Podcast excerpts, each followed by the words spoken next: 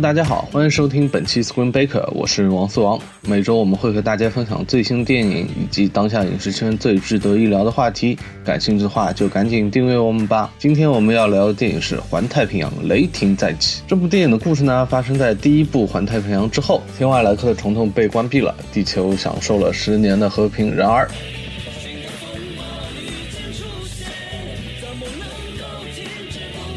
新一代的机甲驾驶员杰克与奈特率领着机甲学员们一起奋力迎战新的开局大怪兽们。好了，剧情简介大致就是如此。不知道大家还记不记得我们在 Baker Talk 二零一八年新片前瞻里聊到这部影片时候说的一些话。环太平洋二雷霆再起，哎，我能不能先发表一下意见？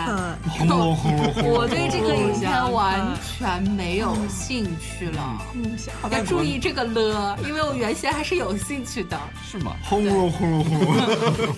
走进电影院看完这部电影之后呢，我也确实觉得和我们之前前瞻里聊的内容一样，《环太平洋二》变得非常的变形金刚，有很多的大场面，但怎么感觉也不燃。所以呢，就我个人而言，并不是非常喜欢这部《环太平洋：雷霆再起》。到家之后呢，我马上就翻看了一遍。一三年吉尔莫·多尔陀罗的那版《环太平洋》，哇，真的就是不一样，差距非常非常的明显。雷霆再起和第一部《环太平洋》最大的差距就是机甲的厚重感和机械感，因为他懂机甲，所以他才知道怎么去拍机甲。厚重的钢板、实打实的铆钉、螺丝、钢板上的锈迹、缠绕的巨大电线，这些才是我们所谓那种巨型机甲之魂嘛。还有比如那种充满仪式感的机甲头部。嵌入身体啊，这个电火花乱溅的操作室了，然后严重的那种机甲战损，对吧？这些才是机甲的魂嘛。除此之外呢，陀螺还十分懂得如何显现这些机甲和怪兽的大，通过小的东西来和它做对。比如在《环太平洋一》里面，机甲和开局在水中对峙，然后中间有艘小渔船，大和小马上就体现出来。还有在码头上，机甲抄起那个集装箱当板砖呼那个怪兽嘛。还有比如什么机甲拖着巨轮当斩接刀和怪兽互殴，哇，这种视觉上的压迫，当初在电影院看第一版的时候简直惊掉了下巴。再来呢，陀螺也很知道什么样的拍摄角度能体现出机甲的威严和巨大。频繁的俯拍镜头啊，月间镜头啊，打斗中近乎于 WWE 那种拳拳到肉的近身互搏，这些都能体现机甲的高大。再到小女孩 Margot 在逆光之下仰视着高大的机甲，哇，这就是人类的希望啊！机甲。所以呢，相比于陀螺。雷霆再起的导演斯蒂芬 ·S· 迪奈特呢？这个人以前是干制片的，也是头一干导演。他和陀螺的差距那就不是一星半点了，是吧？陀螺一看就是懂机甲的这种自己人嘛。迪奈特是谁？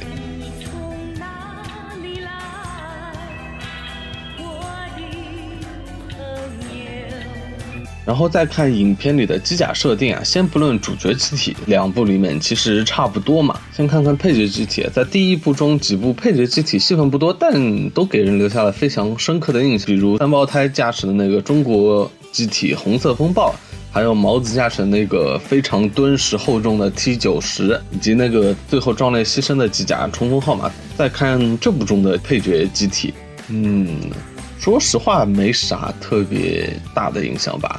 一个舞剑的，一个开跑轮流星锤的，一个甩鞭子的，嗯，可能也就那个特别小的那个屎壳郎机体有点印象吧。再来，还有就是玩太平洋的世界观啦。陀螺为什么把第一部的军事基地安在香港？其实是有原因的，因为赛博朋克嘛。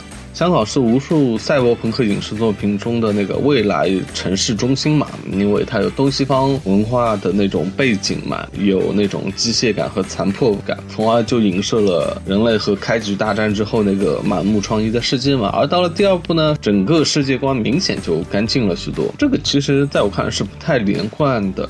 举个例子啊，比如在第一部中，怪兽已经把那个悉尼跑了个体朝天了，对吧？然后在第二部中，他们开会又是在悉尼，然而并没有看到第一部那个应该有遗留下来的世界之墙的残骸，也没有看到那个悉尼大剧院，对吧？有被修复过的痕迹。这两部的世界观还是有点太不一样了，总体感觉还是挺割裂的。再来就说下人物设定上的问题，撇开表演不谈，在第一部中，将军伊德里斯阿尔巴这个形象明显有那个军人的气质，手下呢也个个都是久经战场的老兵，服从命令，坚守阵地，打光最后一颗子弹，彻彻底底的军人作战的味道。而到第二部呢，这个味道明显就变了，一个被革职的军二代做了教官，带领了一群年轻的学员就去硬坑大怪兽了，一股子浓浓的外 A 气息，像过家家一样就能打仗了啊，拯救世界去了，总感觉有点太轻浮了吧。然后这个反派科学家外星人的内奸纽特啊，说搞个小小动作就把那个邵氏家的那个机甲就给操控了，简直不要太随便啊！最后我们主角博叶家还信誓旦旦说要去端了外星人的老巢，你们人类也太膨胀了吧！这后面的故事简直不敢想啊！系列如果发展到这第三部就已经不是环太平洋了，要环银河系啊！好了，今天吐槽我们就到这里吧。我个人的推荐指数是 C。本来呢就对不是陀螺导演的这部《环太二》并不抱